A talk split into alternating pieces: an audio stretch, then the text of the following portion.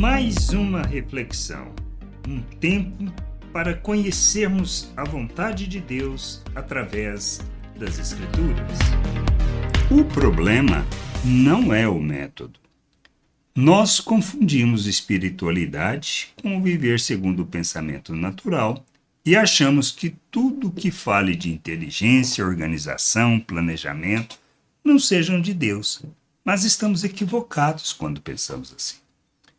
Evangelho de Lucas, o que podemos observar é a organização, o método para que ele pudesse explanar tudo de forma coesa, como podemos ler em Lucas, no capítulo 1, do versículo 1 ao 4.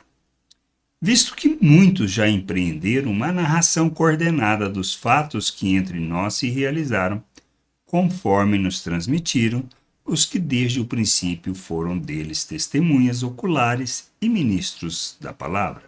Igualmente a mim pareceu bem, depois de cuidadosa investigação de tudo desde a sua origem, dar-lhe por escrito, excelentíssimo Teófilo, uma exposição em ordem para que você tenha plena certeza das verdades em que foi instruído.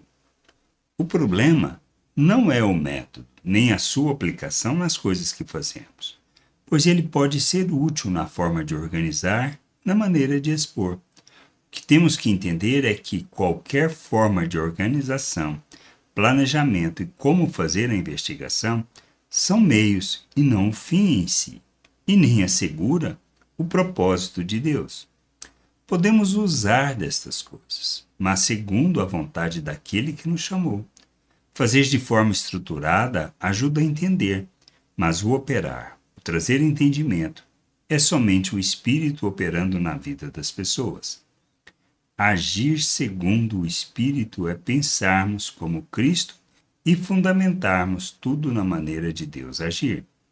Agirmos na carne é fazermos tudo segundo a maneira natural de pensar. Está tudo relacionado à motivação pelo qual fazemos as coisas temos que entender que o problema não é o método, mas a motivação que temos ao usá-lo, a organização e planejamento.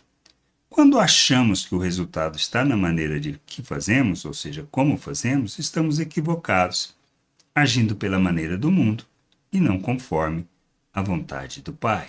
Não podemos confundir. O problema não é o método, mas aonde nós temos colocado a confiança. Método é simplesmente forma de organizar, mas o operar ou realizar está na mão de nosso Deus. Que a gente possa entender, compreender e agirmos dentro da vontade de Deus segundo a capacitação que recebemos para que o seu reino seja revelado. Graça e paz sobre a tua vida.